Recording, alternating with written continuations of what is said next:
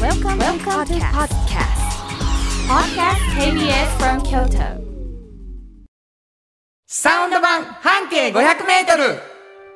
ル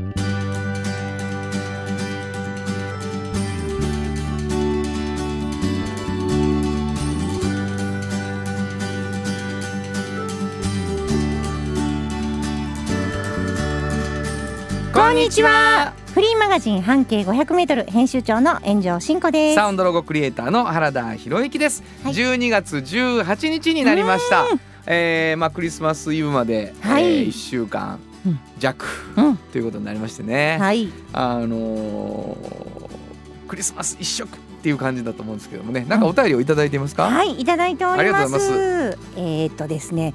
ラジオネームなぬりさん。ありがとうございます、はい、えー私は京都が大好きな韓国の学生です。韓国の方はい、ありがとう京都の言葉を学びたいので、うんうんこの番組を何年前から、うん何年か前からってことですね。ポッドキャストでずっと聞き入っていますう。んありがとう日本語全然わかりませんでしたが、うんお二人様のうんおしゃべりを聞くなら、うんフレッシーなかな感じになりましたこれ嬉しくなりましたやと思います 私はで途中で歌を歌ってくれてよかったでしたありがとうよかったおうで今は日本語をちょっとわかりますから、うんうんこの番組がもっと好きになりました、えー、すごい、京都の話大好きですうんお二人様、うんいやこの番組と関連がある皆様にうん本当にありがとうだと言いたいです、うん皆様元気にしてくださいうん、すごくにありがとうありがとうございますものすごいねこのたどたどしい日本語から思いが伝わる伝わおる名前はなのりさんなのりさんありがとう、はおおきにありがとうございま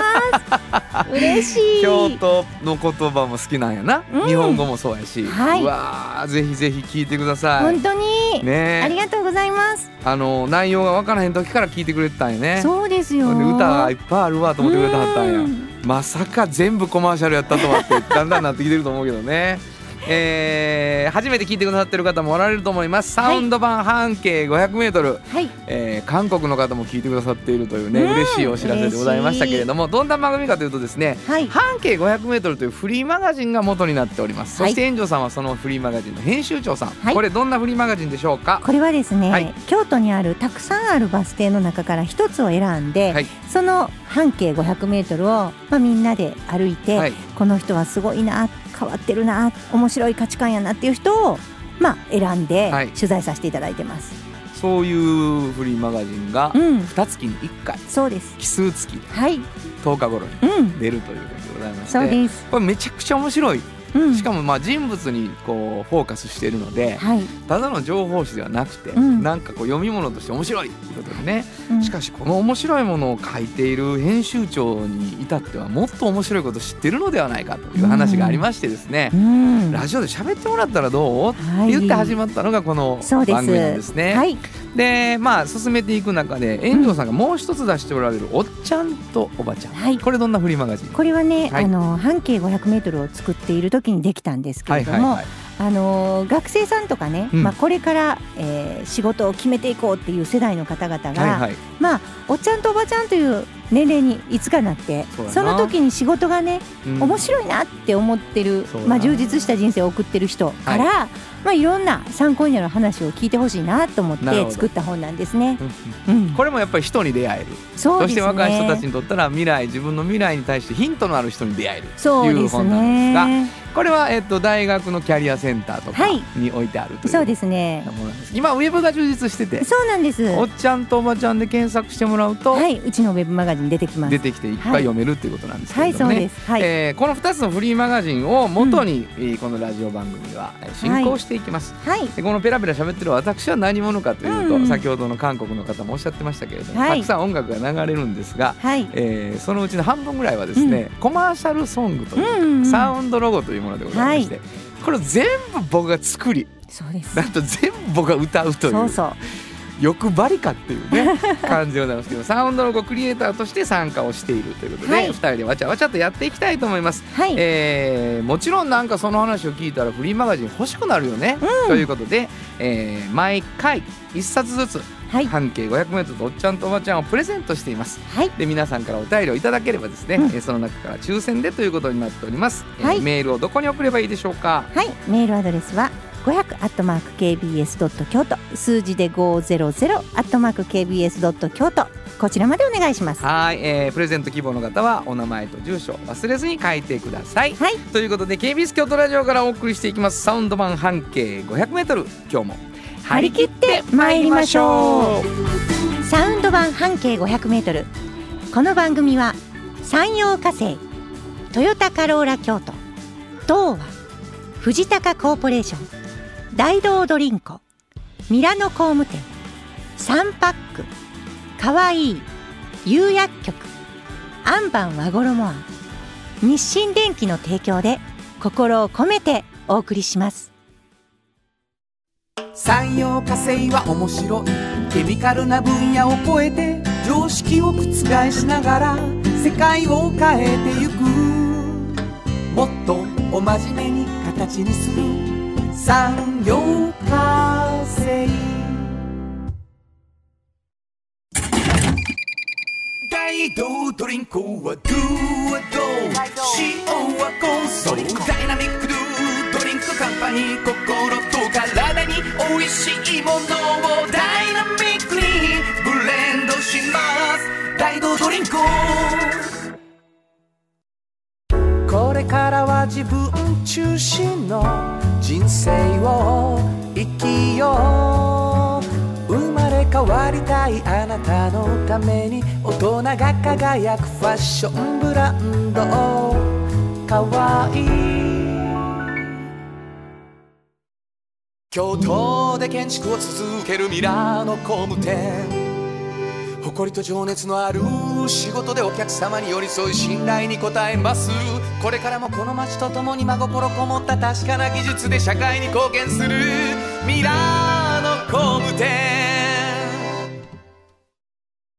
新語編集長の今日の半径 500m このコーナーでは京都市バスのバス停半径 500m のエリアをご紹介するフリーマガジン半径 500m 編集長炎上進子がページに載せきれなかったこぼれ話をご紹介します。はいえー、もうあのね説明の途中に「はい」って言うっていうもうめちゃくちゃ面白いじゃないですか。 えーもう本当にあの普通に聞いてしまってたちゃんとちゃんと聞いてるっていうねことだと思うんですけど あの炎上さん、はいえー毎回うんどっかのバス停を中心にですね、はいあのー取材をされてそうそうそうその時のいつかの記事をうん今から紹介してもらうんですけれどうんうもん、あのバス停がどこやったかを最後に教えるっていう話になってるじゃないですか。であのヒントをねうんただ冒頭に言っていただいて、うんどこかなあそこかなって思いながらっていうのがうんはいあのこのコーナーのルールなんですけども、はいそうですちょっと前にねうんあなたが出したヒントにまあ随分お便りが来てるんです。そうなんですか、はい、えー、龍谷大学前というね、あれねうん良かったでしょ、い、やもうあのー南ドラゴンこれ以上は言いませんみたいなねはいはいはいヒントだったわはけでいすよ。はいはいはいこれまあいただいてますよ。うんうん破れ傘さんはい南のドラゴンっていうヒントで龍谷大学ってうんうん分かりましたかっていうテーマトークに答えます。はい、慎吾さんうん、半分の人は分かったでしょうって言ってはりました。はいはい半分はちょっと無理やと思います。そうかな多分100人中分かったのは2人でしょう。そんなにうん、っていうなそってうですかね。へええー財布の中身13円さん、はいありがとうございますあ。りがとうございます、えー、原さん、園長さん、こんにちは。うんこんに11ちは月20日の半径500メートルの問題、僕としては好きです。うんえー京都南の方のドラゴンなんですね。考えて考えて、ドラゴンは竜で、僕は中華系のお店かなと考えていました。あーそっか先入観やねはい。まあ、大龍谷まではたどり着きませんでした。うんうんうんね。えー小春日和さんいつもありがとうございありがとうまごすざいますえー先日半径 500m の龍谷大学前のヒント南のドラゴンバッチリあったと思いますほらまあ脳がな一生いっぱい一分けですね。 えーしかしまああのこれ初めて聞いてくださってる方もああれだと思うんですけど、うんうん慎吾さんのヒントに、はいまあ物議がうんねあるぐらいうんこういろんなヒントを出しておられる今ねいろんなパターン挑戦されてる。うんうんうんうんなんかニューパターンをいろいろいつも挑戦されてますけど今日はどんなヒント、えっとですね今日はね、はいちょっとまあ面白みには欠けるんですけど、はいあのーいわゆるね、あのーでっかい市民の公園ではなくてほう小さい公園が結構あるんですよ京都って。はいはいあそうのだーなその辺の地域の方がちょっと行かれるようなね、はいはいそうサッカーとかはできない大きさのね、はいはいその公園前っていうのが割とあるんですよパランパそうラやンなそうわかるわかるあるでしょありますそれです今回ねおーいいんちゃういいでしょ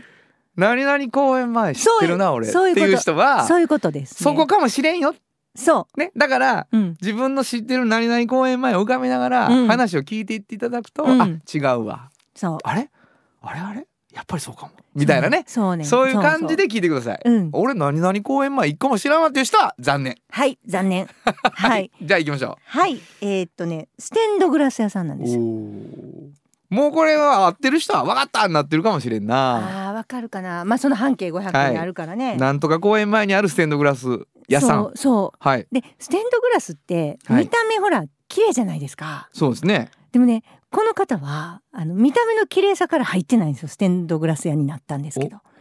でもともとねあの違う世界に来たはったんですけどなるほどなるほど。まああの第二の人生い行こうかなっていう時うにんステンドグラスと出会って、はいでステンドグラスのもう学校に通っうんてステンドグラス屋さんになるんですけどはいもともとがねものづくりがめちゃくちゃ好きなんですよこの人、うんなるほど小さい時から。はいはい。だから例えば家の前で道路工事してたら小学校の時に、はそのブルドーザーを作ろうと思ったりねそっちをそ道路じゃなくうて。道路じゃなくておう。ブルドーザーをなんか作ろうと思ったりなんかこう作るのが好きなんですよ。うんで機械の製造メーカー行ったんですけど事務方やったんですね。だからなんかえ全然あかんやんってことで自そうや分の な。ね中なんででそんなことするかな人事も。ものづくりがしたいから、だから要求がずっとあって、うんまあそこそこのお年になった時に、うんあもうこれはなんか作りたいと思って通い出したうんステンドグラスの工は房いはいはでいもう絶対やろうと思うんですなけるほどど。その時にもうあの綺麗さに驚かれたんですかみたいに思なってるよた、な。うん、でそうじゃなくてどうやって作ってんやろっていうこ作りと方。作り方はいはいはい。だからなんかそっちに全く興味がなかったんですね綺麗や美しさなが最後が、ううんん、だなるほど。からもうものすごい面白いんですよ作るのがねうん。なかなかすぐにはできひんし、うんものすごい覚えてで柄とかも試行錯誤ではいはいはい自分でこう考えながら作っていくんですけど、はいだんだんできてくるじゃないですか、うんいろんなものが、うんお花とか、はいはい。もうその辺の街並みとか、はいはい。でそういうことがすごく面白くてもう自分でこれやってみようと思って、うん。この言いかけましたけどこの辺の地区の あの、まあ、北の方なんですけどね京都おっの。とヒントきたよ。 はい北の方の公はい、園。このちょっと閑静なところでおうおうあのやることになってね、の。自分でやってはるんですけどこの方ってそのど作ってる時にどういうとこが面白いですかっていうのを、うんこれクレさんやったかな聞いたんですよね。うんそしたらねなんだかな自分はこうしたいでもこの方がうまいことできるみたいはなところにやってくるんですって作ってるとね分岐点っていうか自分分はかれ道。分岐点分岐点こうしたいの方を取ってうんうんやった時みたいな感じで 答えられてステンドグラスの話になかなかいかなかったんですおうおうよ。なんかこう意思自分の意思決定うん。がこうしたい難しいけどでもこっちの方が簡単ううでまくいく王道うまくいくでもそっちで仕上げた時は感無量ですっておっしゃって てすごい伝わでってしっょかなあのわかります欲しい方の人にな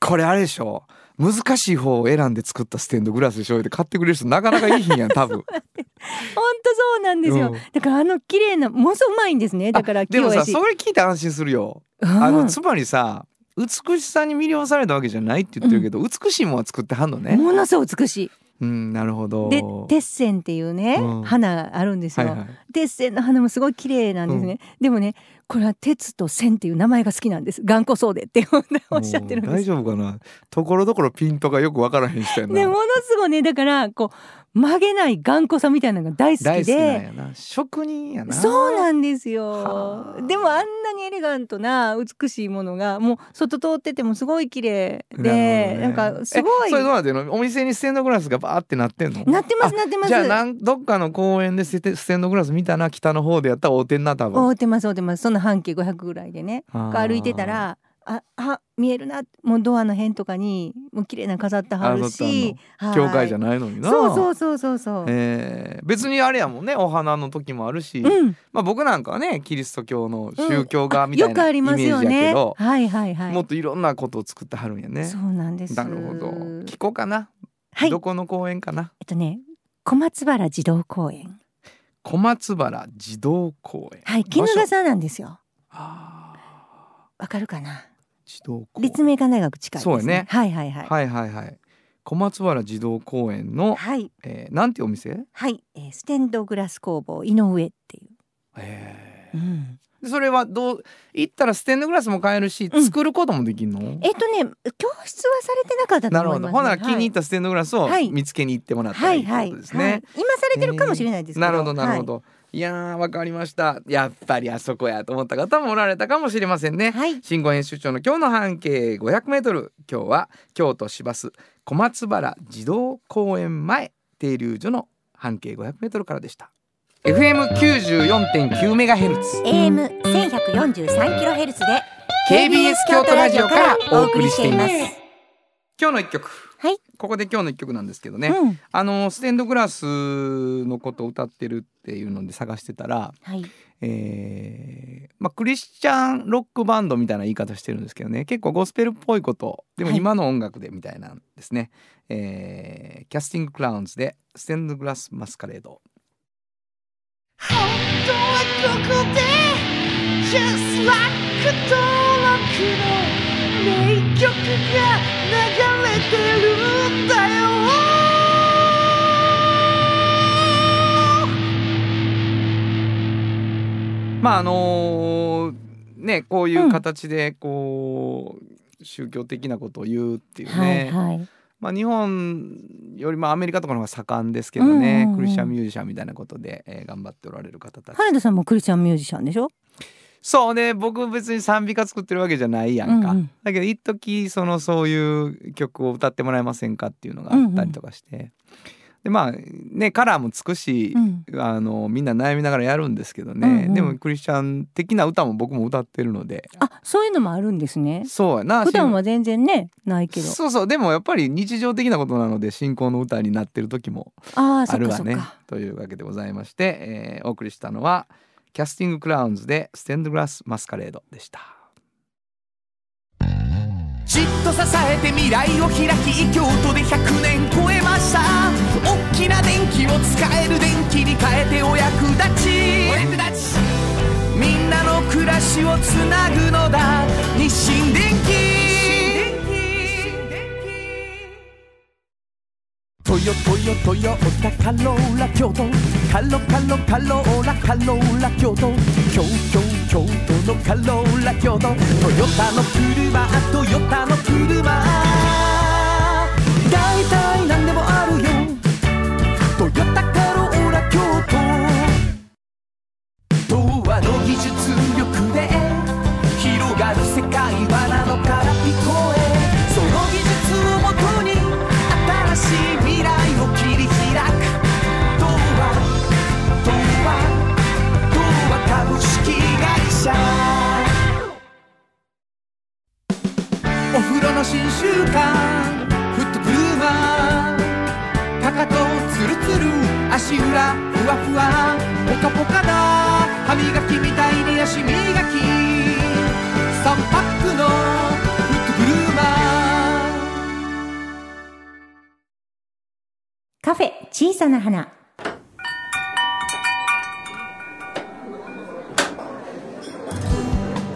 この店を切り盛りするのはおしゃべり好きな店主と聞き上手なスタッフの2人だけいつもこの空間にはおしゃべり好きなお客様が絶えることはありませんさてさて今日のお客様からはどんなお話が飛び出すのでしょうかいらっしゃいませまずはお名前を頂戴してもよろしいでしょうかはい、大道ドリンコの渡辺と言います。よろしくお願いします。はいありがとうございますもうかわねいい新コーナーになってうん全然おぼつかない感じでございます なんだこれっていうね感じなんですけどもまあいい喫感じ茶店に来てもらったみたいな感じでそうそうそうあのーまあまるまるさんから聞き出していたんですけれども、んうんうんいやいやもう聞き出してへんやんただ喋ってるやんみたいそなうねそうそうなんですことでございまして、うんなんか園長さん今回は、うんこんなこと喋ろうよみたいなお誘いをそうあの渡辺さん本当にまあ可愛いらしいんですけど、とってもねやっぱり憧れられてる存在なんですよ。誰からよあのもういろんな方今でしたら例えば新入社員の研修とかもされてるので、はいはいはいものすごい私行った時にも新入社員の方がすごい頼られてるし、うんそこではこんな若々しいけどちょっとお姉さんっぽいんですねやっぱり。んなんか仕切られてる感じもありますありましすちょっとなんか頼れるねわからないことは聞こう渡辺さんにみたいな感じも出ていて、ううんまあ、うちの山田理性もすごく憧れていて、はいなんかそういう中で今彼女が、はいまあ、頑張ってることってどんなことなんかなっていうのを聞きたかったんです。あ遠藤さんが、はいはいはいでなんかね、まあ、当然のことながら、はいまあ、大道ドリンクの中うんうでんどんなことを頑張ってるかなって、言ってくれはるかな、はいえー、聞いてみましたはい渡辺さんにね、はいはい。何を頑張ってらっしゃるまあズバリですね。はい社外の社外です。有志活動ですね。 有志活動な、まあボランボランティアみたいな、ボランティアははいはいい、感じで。社外社外はい。あのー俺大道さんに直接言った方がいいと思うんだけ どはいどうも会社の話せんぞと来るやつ来るやつねえ本当に ね、めっちゃおもろいやんうん、副業でねみたいな話してる人とかとばっかりなんやけど なあでももうその社外でしか得られない知見を社内に持ち帰ってよりダイナミックにチャレンジしてほしいっていう会社の思いがあるので、ねあダイナのミッ本ク当ど背うやろう中なそうなんですよ背中を押してくれてます私のじゃ活動にあ関して社も外の活動を、まあ、持ち帰ってきて、はいはいちょっとこうフィードバックしてよみたいな感じですか。 あーフィードバックとまあなんかそんなキチキチっていうよりかうんうんうはんもう自然と社内で、あの社外で使ってたノウハウを、うんああの活かされるやろと使ったりとか、あーはい、自然としてます、なね、るほど、カチはッいとしてそういうことをこう特派員みたいに生かすんじゃなくって、あーそうですなんとなくこう楽しく行ってそきうでてすそれそこうっですち側で持ち込んできてよ、みたいなあそうなんですよ例えば、うんあのズーうんムオンライン、うんコロナが、えー拡大して、うんはいまあ、オンラインミーティングが始まっうんて、うんズームがあの使われるようになった一番そうだ最う初、んみんながあのズームの使い方わからんって言ってる時に私はもう社外でズームを使いこなしてたので、うんもうそれを自然と社内でいやこういう機能あってこういうふうに使えばあのスムーズにうんミーティングできるよみたいな感じで、はい、そんな感はじでい持ち外帰にる出しといてよかったやっでまぱあり上司は思そうっていうねんこんとよなねうんすごいわまあうちだけだと無理やったでって思ってはるわうちもそれそうかなあんたしたかな、いやいやそのズーム知らん時にズームじゃなくてその社外でうん、なんかシート、あなるほどなるほど、これどうなんですか会社の人にそう、まあ今社外活動頑張ってやったらいいでとか言われた時の気持ちっていやもう嬉しいですよね、ひ嬉しいの一言ですよね、それも一つチャレンジっていうふうに認めてくれるのであのうち評価項目にチャレンジっていう項目があるんですけえなるどほどそこにああの社外活動とか私毎回書いてるんですけどチャレンそジれを私評も価して評くれる価項目に入れようかなあの ユニオンエンあなたの会社の運営の話しに来てるんちゃいまんいねやんでもすごいいいでしょ渡辺さんみたいな人がいいっぱやいいいですね増えるやそんのチャレンチャレンジっていう項目に自分が会社の中でチャレンジせなあかんって言ったら窮屈やもんなそうですね、はい興味があってうんやってる時に会社も喜ぶんやったらいいかと思うわな、具体的にどんなことしてるんですか今具体的にあのまあ今若手の有志団体で関西で働く、あの大道だけじゃなくて他の企業も集まって、はいチームが一つあるんですけど、関西のまるまるになんでやねんっていうテーマで、関西のまるまるになんでやねん。 うんそうですね。簡単に言ったらあの課題解決ではいはいはいはいはいのアイディアソンっていうものを開催して、えー例えば最近だったらこの特定の市でまあ交通課題がありますと。はいはいはい何かいいアイディア出してくださいみたいな感じなるでほど依頼を実際に受けてもうそれに対してアイディアを出していくイベントをしたりとかやってるボランティアでそれをやるってますはいやってます、はいへえ、すごいねすごいね。渋滞解決したりすんやんまあ、解決するためのアイディアを出して採用されるかどうかはそうですね。あのはいでもいろんな人のアイデアが聞けるもんね。あそそこうでなんですそうなんです発想とはかい、。そうなんですよ。成功体験になるしうんなうまくいけばねうんそうですね。それやはっだぱから自信になるようなそうそうそう自分の中に残るから何かの時にそれがパッて出たりするんですよね社内あできっと。そうですねはい。 じゃあもう一回もうな行ったり来たりや社長とパーソナリティがもううちの社員もチャレンジっていう項目でやらしたら伸びるんちゃうかなってもうそういうもうあかんよ放送中いいんにじゃないやろか。何がですかこ れすごくいやいねいよだってもう明らか渡辺さんええもん、えありがとうございます。こんな感じうん、に。そうやなんかいいわ。なんか会社のことなを会社の社内だけでずっと考えていくのはやっぱ限りがあるもんいね。や窮屈よそ本う当でねすはい。そらだっすてごいだわでやっぱりこうさそわからんよあの、大きい会社やし、うん。まだまだ自分で会社動かせるかやったら知らんこといっぱいあるやろうけど、うん。やっぱりなんかこうどっちも一緒にやっていったらええやん社内うんも社外もチャレンジは。ういんやそれは人間も大きくなっていくしうん結局なんかあれよね自由を与えることで会社が豊かになっとるわな。本当やねうんそそうチャレンジ項目が評価にあるっておっしゃってたけど必死なのそかの他の方例えばどんなことチャレンジされたりしてるんですか他の方みんながボランティアではないんでしょあそうですねだからなんか副副業もチャレンジにあ換そうです副換業算されるんだなのはいそうなんその人にとって、そうですねチャレンジのチャレンジにな定ること義がいろいろあるかと思うんですけれども、うんその内容も、まあ、上司とすり合わせしながら、はい、決めてくれてると思いますなるほどねさすがにちょっと内容まではなんかさ自分でチャレンジする項目が見つからないんですよみたいなさ子たちうんうんにうんうんアドバイスしたりもするわけ社内でこういうのやったらとかっていうでもあー隣の人見てみんなが気づいていくのそうですねどちらかというともう社内まあ、大東ドリンク自体が、うんまあ、理念の中にチャレンジし続けるってうんいはいう項目を入れていて、まあ、社長の言葉からも、まあ、常々なんかチャレンジチャレンジっていう言葉があるので、そうです浸ね透してんだなはい、浸透はしてますねなるほどでそれをまあ社外でやるのか社内でダイナミックなチャレンジをするのかは個人によって違うかもしれないんですけうどわーはいいいよねいいいいいいですねでし自ょ由自由そう、ねえ、うん、本当にだからやっぱりあの自信あるんやと思うんだけどねうんあのダイナミックドゥさしてうんうちの会社に居続けよるっていううんなんかがあるんだと思うんですけどね、で会社が良くなっていくんですよねきっとそうやろうなその循環がうまくよなってて、うんあんたは社長の顔 狙っしてている狙っている狙っている今うん、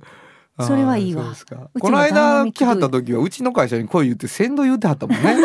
気をつけてほんまにチャレンジのふりしてなんかもうそ使われたりする から、うん嬉しいですねいやでもいつでもまたいやまああかん嬉しい副業あり副業ありなん副です業ありやからなそううちで副業すればいいんやわいやいやそうやうん副業もしていただいたらいいスとカ思うウんでトすしてけいどる、ねうん。本当にいいですねまあ、若いい子たちにいろんな話をする機会もあるだろうと思うんですけど、えーまたいろんな話をね、うんぜひカフェに来ていただいて、本当に、もう本当ににコーヒーも出なくてごめんなさいね。いえいえいえ本当に今度からコーヒー出しましょそううやかやっなぱり音だけでもな、ねえうんトポトポトポトポトポトポトポねそういいですそようねいう効果音よろしく、うんえ というこまとるでで。カフェみたいにまるでカフェみたいになっていいきたいと思います。あのまだ始まったすぐのコーナーですけどもね、えーこれからも小さなあー花く、はい遊びに来てほしいと思います、はい今日のお客様は大道ドリンク株式会社よりお名前ください渡辺彩ですまたのご来店お待ちしていますあありりががととううごござざいいままししたありがとたうございましたサウンド版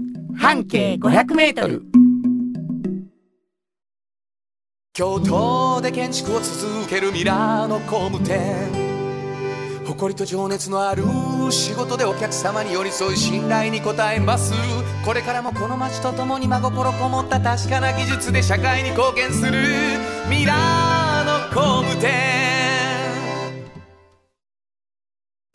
ものづくりに店づくりお客様の欲しいを届けるカンパニー汗をかきかき喜びを共にトータルソリューション藤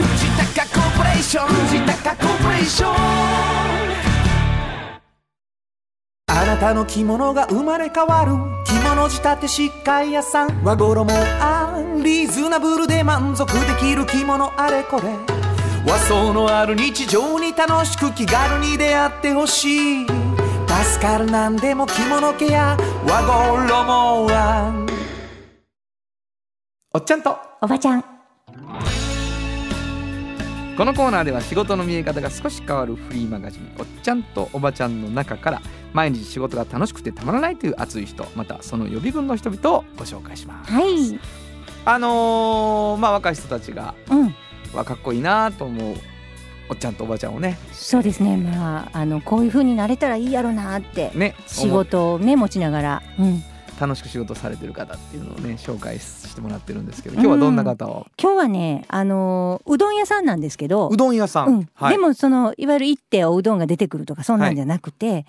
まあ製麺を一人でされてるっていうね、製麺、うんはい麺を作られてるんですよ。もともとこの方あのまあ老舗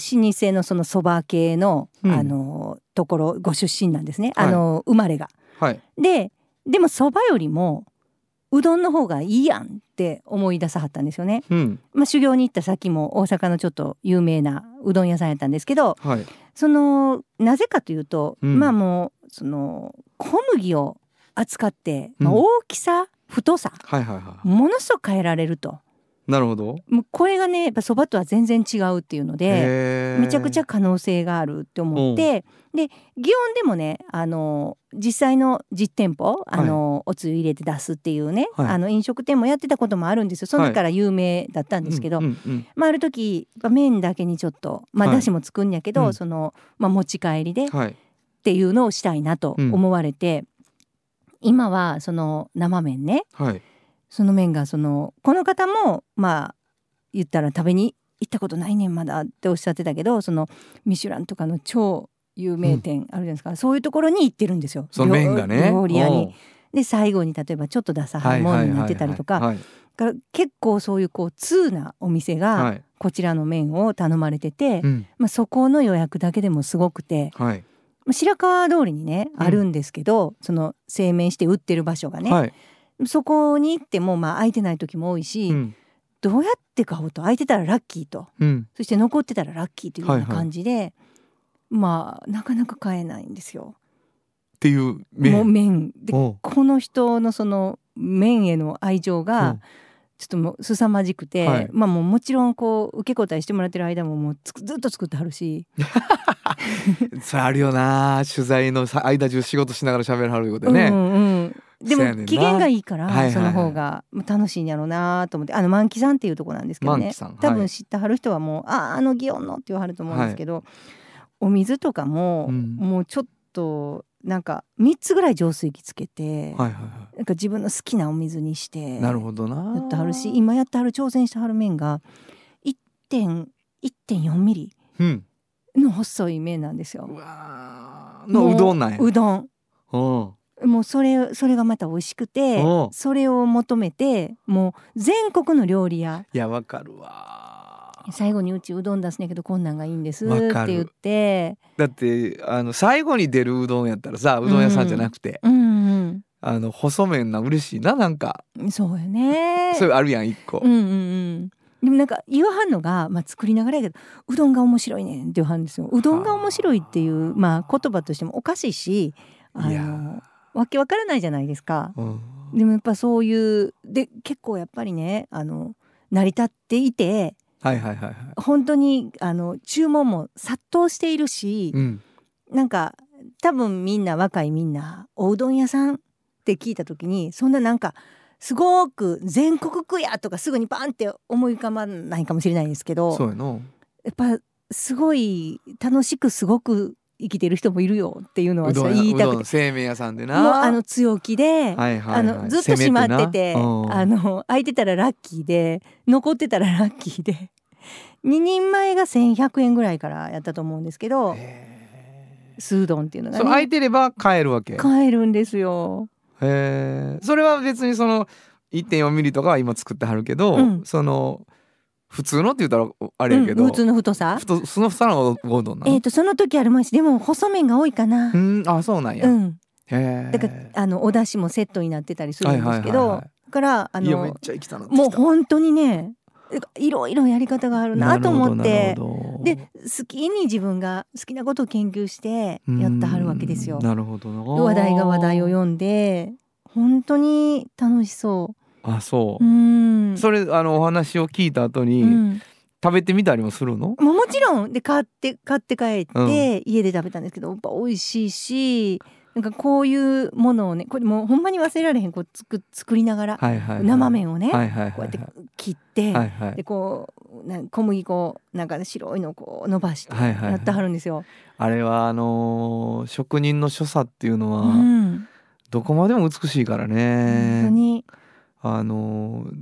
無駄がないんやなあれ、うん多分動きうに、だん、から見てずっと見てられるでしょ本当に、うん、なんかなんかねあのーやっぱなんなんか好きなことをやってるとうんいつかこういうふうに、まあ、体制するというか、はいはいはいはいちゃんとこうお金が儲かるようになって回回っていくんかなとも思いましたよね。なんやろうねでもそばよりうどんやと思わはったそのまあ大きさ太さ自由に変えられる小麦っていううんうこんとうんがそばにはないものやったんやね彼にとっては。なんか小麦の引き方一つうで、んだいぶ変わんなっておっしゃってました。石臼で引くのはあか何で引くのかでも変わるしちょっと混ぜるのかでも変わるしはあ硬さも変えられるしあもうすごく自由自在というかいいろんな形できるしねって言ってで口当たりが違ったら全部違うじゃないですか味はいはいはいはがその辺も魅力的みたいいなるほどなでも完全にそうめんとか冷麦ではないんですよやっぱうどんなんです食べた時に分かるんですけどでもそれさすごい大事なことやな、うん何がちゃうんやろうねでも面白いな、なはんやろううどんって感じしますよあそう細いけど細くてもうんうんうん、あするするあそう、うんだからもううどんが面白いっていう言葉に全部入ってんやろなそうやねその人のなんかこうほらなこれもうどんやしな、うんほらなこれもうどんやねんっていうのがあるんやろうと思うわ明らかにうどんやと思うでしょほんで食べたら。本当にそう思うではあほぼほぼ空いてへんからだから電話とネット注文ばっかりな んですよでもそんなうどん屋がまずねうんうんうんあるって知らないでし知らんょ知らん知らんよもうむちゃくちゃ人気なんですよだからそうやろなみんなね知らんだけやなねるほどないろいろやっていけんねうんどんってそうみたいにねそう思ってしまうことほあんまるにかそう、らねう。ん、僕もほらあのーまあ、サウンドロゴ作るのに取材するのにさ、豆腐屋さんやったかな、うんあのいつ行っても忙しいのよ、ん仕事あるからさ、うんうんうんもうええかやりながらで言うてな、うんほとんど俺豆腐作れるようになったんちゃうかなと思ったことある わこうずーっとそのわかる工程を見せながら喋らはるからだ。から私ねその工程終わったら話普通にしてくれはんのかなと思ったうんら次の工程に移るはでいいかはるんるでかすらよなあこの工程の間中で話聞くにゃとそ思うってそうそうそうそうそれはもううん止めはらへんのです止めはらへんな最後だからもうパッキンの作業までしてはっ ずたっとから見てたよなそうあそうかと思 ってそうそうそうそうそう、うん結局だから俺サウンドログはあの豆腐の作り方の順番の歌になったけ ど見てたやつ順番に書いていくっていうな。いやーそそううねなんでしたいやいやそうですか。うん食べてみたくなるな。はいぜひともこの人に会ってほしいな、マンキさんっていうのがお店の名前。はいそうですわかりました。えー本日のおっちゃんとおばちゃんご紹介したのははい、えー、満期の永田雅彦さんでしたサウンド版半径500メートル。今日のもう一曲。はいここでもう一曲なんですけどね。うんあのーまあ讃岐うどんの映画だったんですけどね。ううんどんっていう映画ではいはい挿入歌になってたんですね。ウルフルズで万歳好きでよかった。本当はどこで Just like 登録の名曲が流れてるんだよ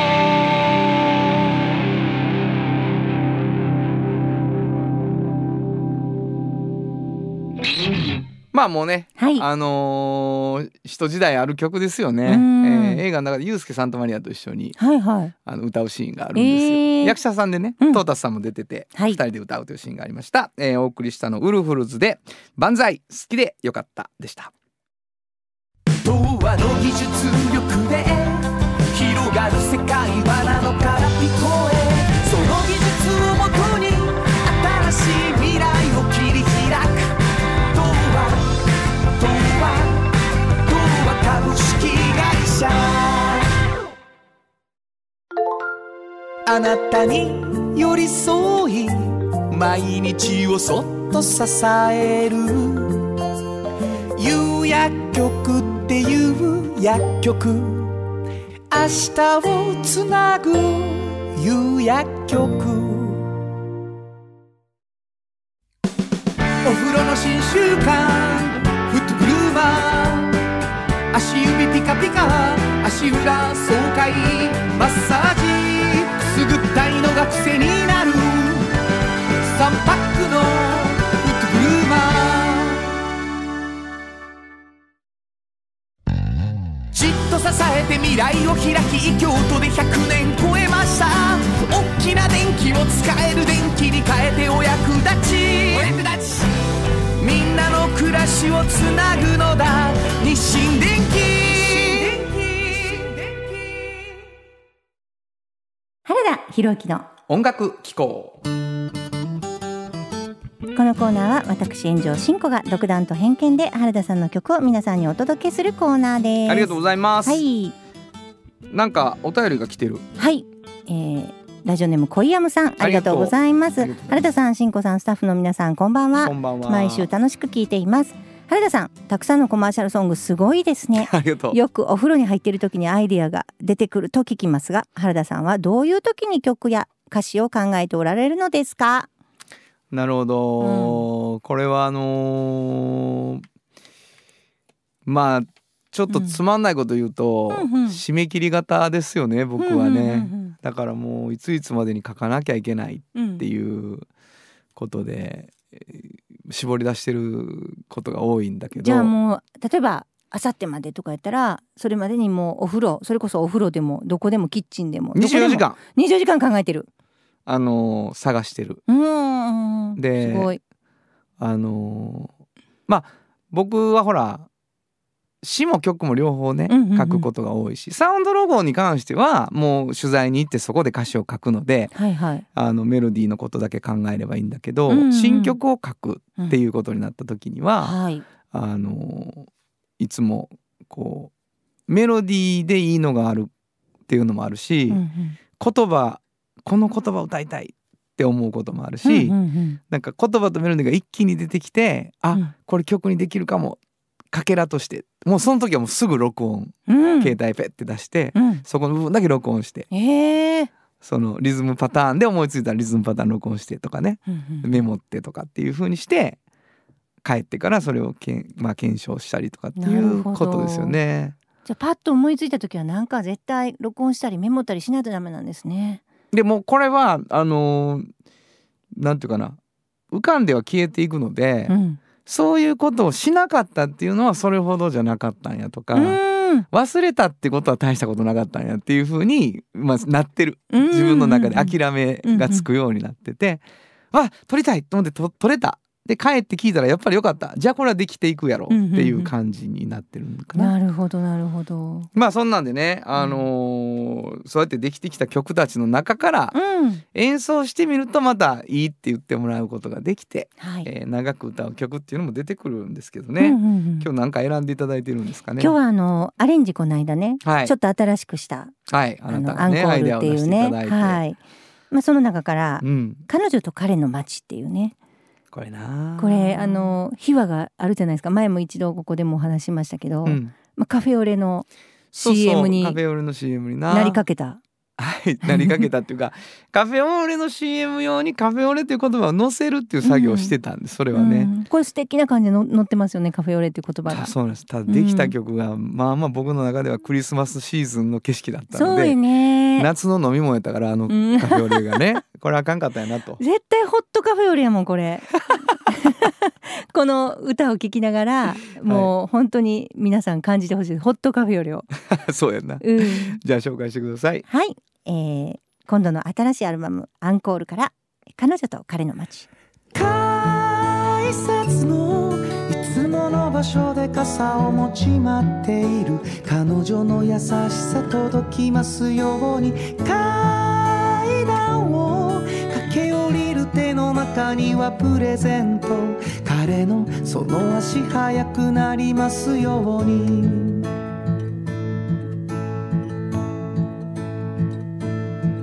街に浮かれた鈴が鳴るそんな日にひどく退屈で人恋しいそんな日にあなたのその人に会えるならいいな例えばカフェオレを入れながら彼の帰りを待っている彼女の優しさ届きますように帰りたいのは窓から雪が見える暖かい我が家彼のその足速くなりますように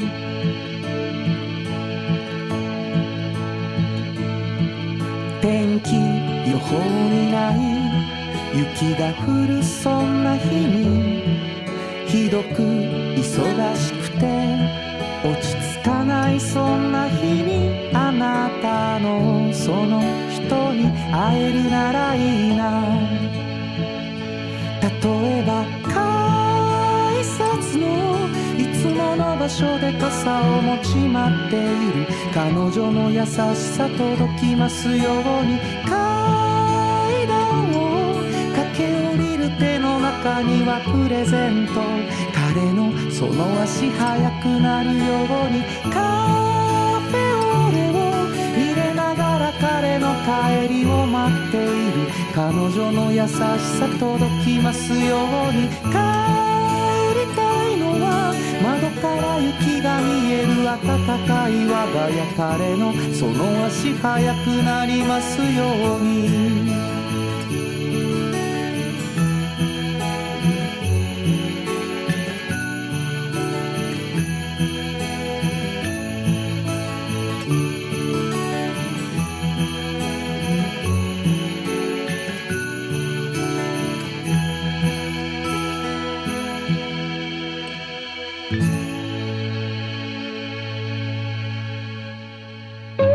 サウンド版半径 500m FM94.9MHz AM 千百四十三キロヘルツで KBS 京都ラジオからお送りしています。あの話この一曲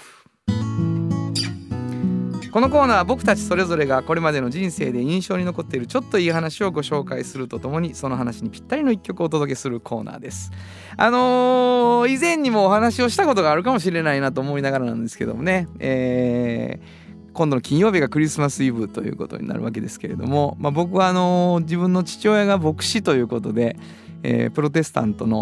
お単立教会というね、まああのー独立でやっているこういろんな宗派に属さないんだけどプロテスタントというう教会の牧師をやっている父親のもとに生まれたんですね。でもうあのー世界真面目ランキングで3位には入るだろうと言われてるぐらいの真面目さの父親でございまして、あのーよくよく、あのーまあ何でしょうね例えば、あのー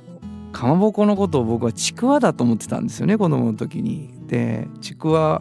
のことを「ちく」って呼んでたのでかまぼこがご飯の食卓に出た時に「あちくよ」って子供が言うとねうちの父は真面目だから「いやかまぼこだ」って言うんですよね。で「ちくよ」って言って「かまぼこだ」って「ちくよ」って言ったら「かまぼこだ!」ってめっちゃめちゃ怒られるって言ってほんでもう「えー、ちく」言って泣くみたいなねそういうことがまああったわけですよ。でそのもう真面目さだけが売りみたいな父がですねあの京都に出町柳商店街っていうのがあってそのクリスマスにねえーサンタがやってくるって書いてあったんですね。それは父がそれを見て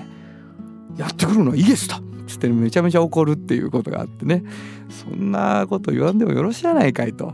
えーいうふうに思うんですけれどもまああのクリスマスというのはあのキリスト教的にはイエス様が生まれたということをお祝いするんだと。サンタに靴下にプレゼント入れてもらうなんていうことじゃないんだということをですね、 えー、随分と強く言われた記憶がございますね。でまあえーそういうそのまあ喜ばしい救い主が生まれたんだということをあのサンタさんじゃなくて感じるっていうことが大事なのかとちょっと思ってる時にですねまあ若い時にあのそういう感じを少し残しているけどロックだなと思うあのイベントというか企画がありました。えーまあ、クリスマスが近いとよく流れていますけど今日はこの一曲にしたいと思います。えーバンドエイドで「Do They Know It's Christmas 本当はここで Just Rock 登録の名曲が流れてるんだよ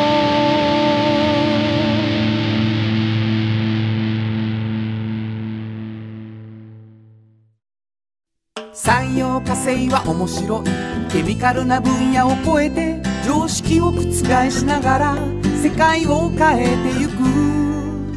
もっとお真面目に形にする産業化成トヨトヨトヨタカローラ京都カロカロカローラカローラ京都京京京都のカローラ京都トヨタの車トヨタの車大体何でもあるよトヨタカローラ京都大道ドリンクはドゥはド塩はコンソーダイナミックドゥドリンクカンパニー心と体に美味しいものを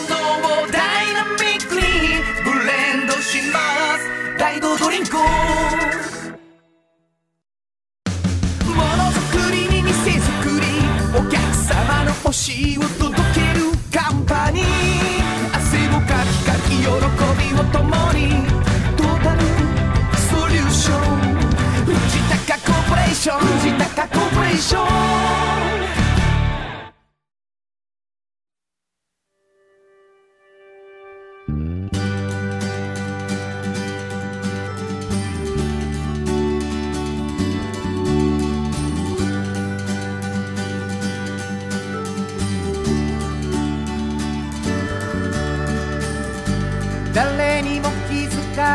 そこにある素敵なこだわりと哲学を見つけて感じて言葉に変えてみんなに届けてみようかな